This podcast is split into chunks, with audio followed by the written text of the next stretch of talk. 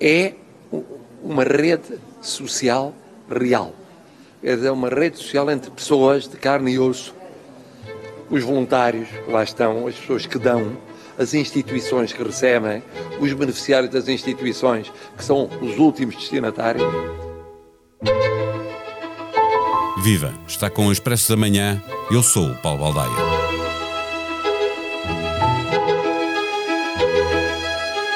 Habitualmente competem entre si para serem os mais fortes em cada um dos setores, mas perante uma crise sanitária que provocou uma grande crise social, uma dezena de bancos e mais de três dezenas de grandes empresas juntaram-se numa iniciativa solidária e inédita com o apoio dos principais grupos de comunicação social, entre os quais a empresa, grupo a que pertencem a SIC e o Expresso. Os donativos que forem recebidos nesta iniciativa, através de transferências bancárias ou por MBWay e ainda com chamadas de valor acrescentado, serão entregues à rede de emergência alimentar que fará chegar ao terreno esses apoios. 20% destas verbas serão utilizadas para comprar medicamentos. Há quase meio milhão de pessoas a receber diariamente apoio alimentar. Desde ontem e até domingo, 6 de junho, a campanha do Banco Alimentar também está de regresso aos supermercados. Num fim de semana que se espera solidário, recebemos a visita de Isabel Joné, presidente da Federação Portuguesa dos Bancos Alimentares contra a Fome e da Entreajuda. O Expresso da Manhã tem o patrocínio do BPI. Soluções de crédito habitação BPI taxa fixa. A mesma prestação durante todo o empréstimo. Banco BPI. Grupo CaixaBank. Viva Isabel Joné.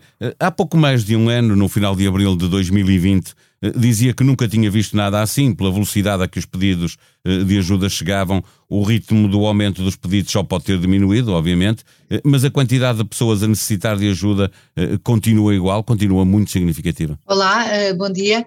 Infelizmente, o número de pessoas que pedem ajuda não tem abrandado. E isto é um grande desafio para todos nós, enquanto coletivo.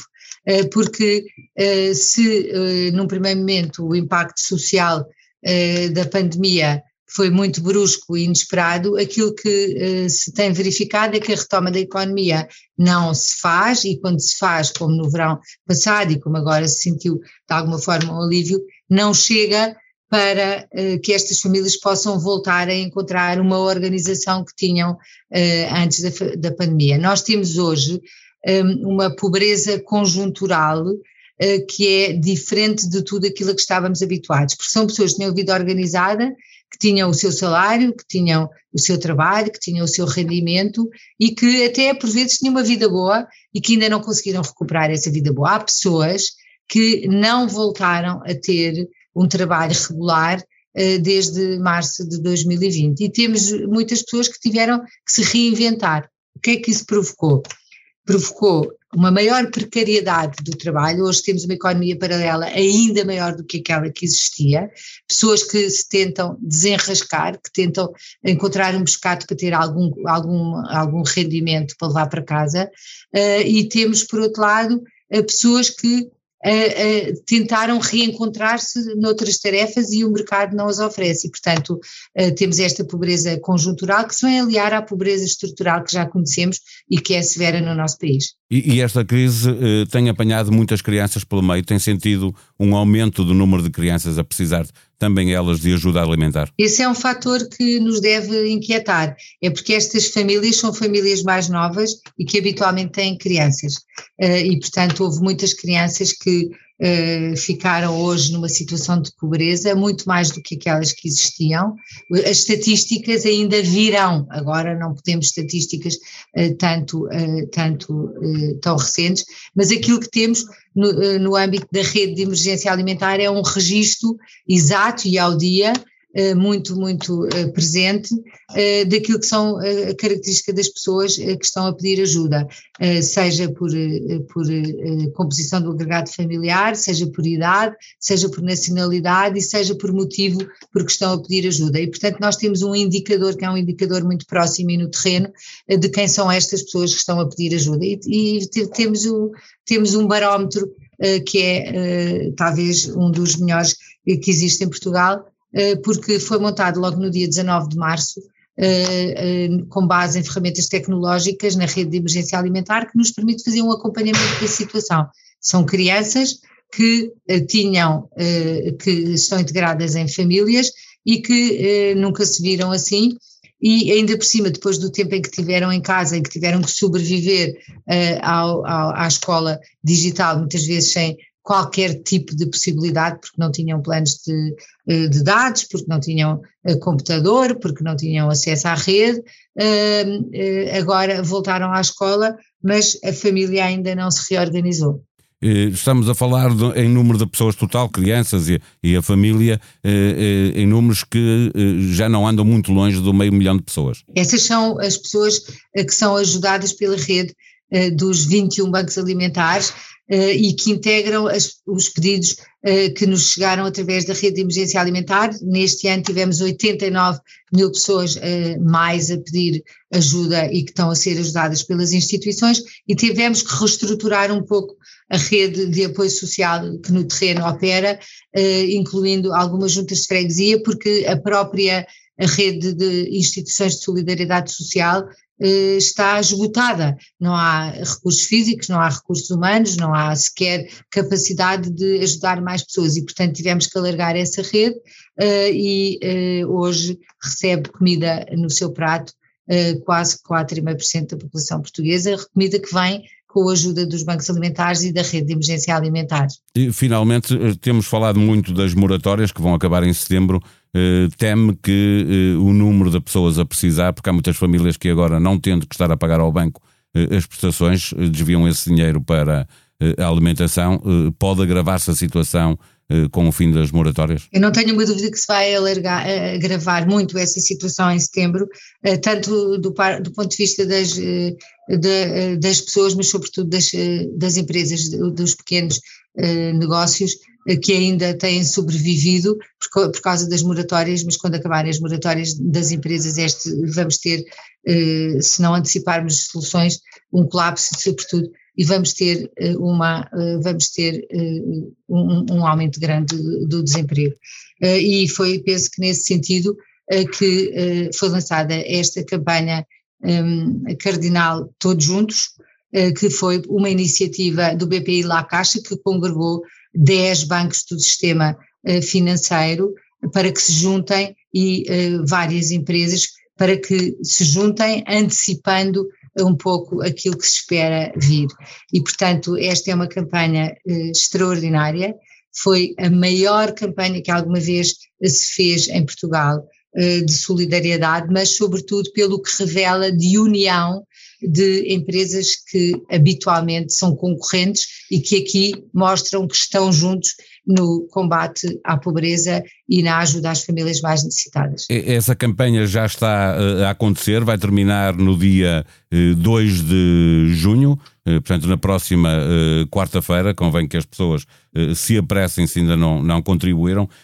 Podem fazê-lo, corrija-me se, se não estiver certo, através de transferência bancária eh, através do uh, MBWay, transferência por MBWay, ou também através de chamadas de valor acrescentado, é isto? Sim, é muito fácil contribuir uh, e os próprios bancos quiseram colocar os seus canais ao serviço e, portanto, quando pensamos que basta fazer uma chamada telefónica para o 761 100 200 e que custam um euro, que são dois litros de leite, eh, então todos nós vemos qual é a facilidade de participar, mas também eh, por, por MBWay ou eh, por transferência bancária, tudo isto está bem, bem explicado na plataforma Todos Juntos, Rede de Emergência Alimentar, podemos participar. Esta campanha é complementar à campanha dos bancos alimentares. E elas completam-se e, portanto, eh, eh, é muito interessante ver como é que podemos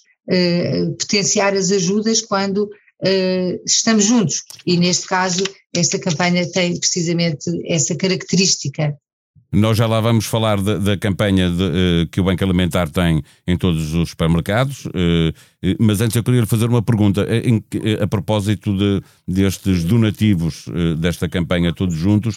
há uma parte que vai ser para medicamentos. Porquê esta opção? é, é muito interessante nós vermos eh, que quando se fala de ajuda, fala-se basicamente de ajuda alimentar, mas nós no âmbito da rede de emergência alimentar constatamos que as famílias têm muito mais necessidades do que apenas só a comida. A comida é básica para a sobrevivência, sem comida não se vive, a comida é parte intrínseca da nossa vida, mas vimos que havia muitas pessoas que deixavam de comprar medicamentos urgentes. Estamos a falar de medicamentos para a atenção, medicamentos para o coração, porque não tinham capacidade de comprar aquilo uh, que era os medicamentos urgentes. E tinham que escolher entre comer ou uh, comprar uh, os alimentos que as faziam ter uma vida melhor e tivemos esta ideia de incluir na campanha Cardinal Todos Juntos os medicamentos urgentes e isto é feito em parceria com a dignitude que eh, promove o acesso ao eh, medicamento,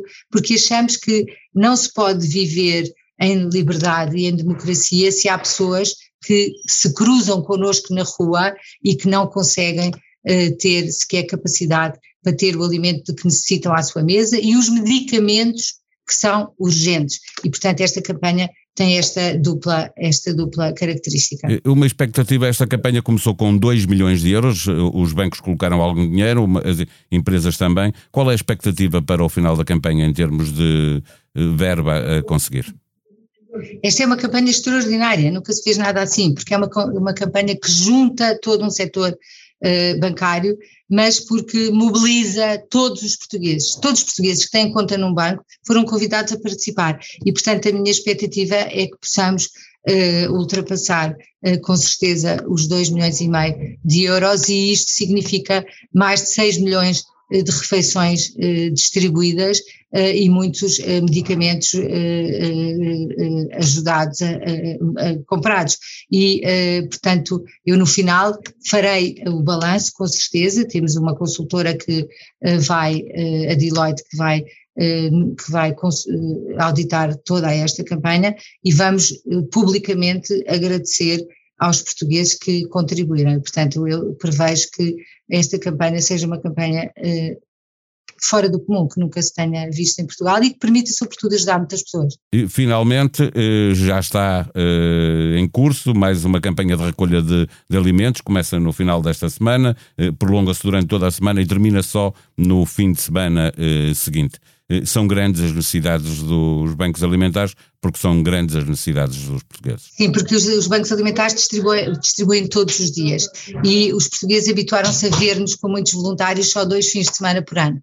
Mas nós eh, eh, fazemos os 21 bancos alimentares, eh, ajudam a apoiar 4,5% da população portuguesa todos os dias porque as pessoas têm que comer todos os dias. Nós todos, quando nos levantamos, precisamos tomar o pequeno almoço, para almoçar uh, uh, e as outras refeições. E, portanto, temos que pensar que há portugueses que não têm essa capacidade. Então, as, uh, agora, com a pandemia, não podemos ter os nossos voluntários na rua e temos que ter a campanha sob a forma de vales ou na internet, em alimentestaideia.pt, mas estamos cá. Estamos cá porque há quem precise de nós. E a partir do próximo fim de semana e estamos, uma vez mais, embora menos visíveis que o costume, porque não podemos ter os voluntários na rua. É sexta-feira. O Expresso já está de novo nas bancas e já está de novo disponível online. A crise, quando chega, não é para todos e os efeitos do vírus não parecem ter passado pelas lojas que vendem produtos de luxo. O consumo abrandou com a pandemia, mas os empresários do segmento mais exclusivo não têm mãos a medir face à procura. Em expresso.pt encontra também a história de Felipe Neto. Em 2010 começou a notabilizar-se no YouTube. Seis anos depois já era milionário e uma década depois de ter começado já se tinha tornado figura de proa da oposição ao presidente brasileiro. Do humor, saltou para a intervenção política, tem mais de 70 milhões de seguidores nas redes sociais e quer riscar Bolsonaro do mapa político em 2022. A sonoplastia deste episódio foi de João Luís Amorim. Tenha uma boa sexta-feira, um bom fim de semana. Nós voltamos na segunda-feira. Até lá.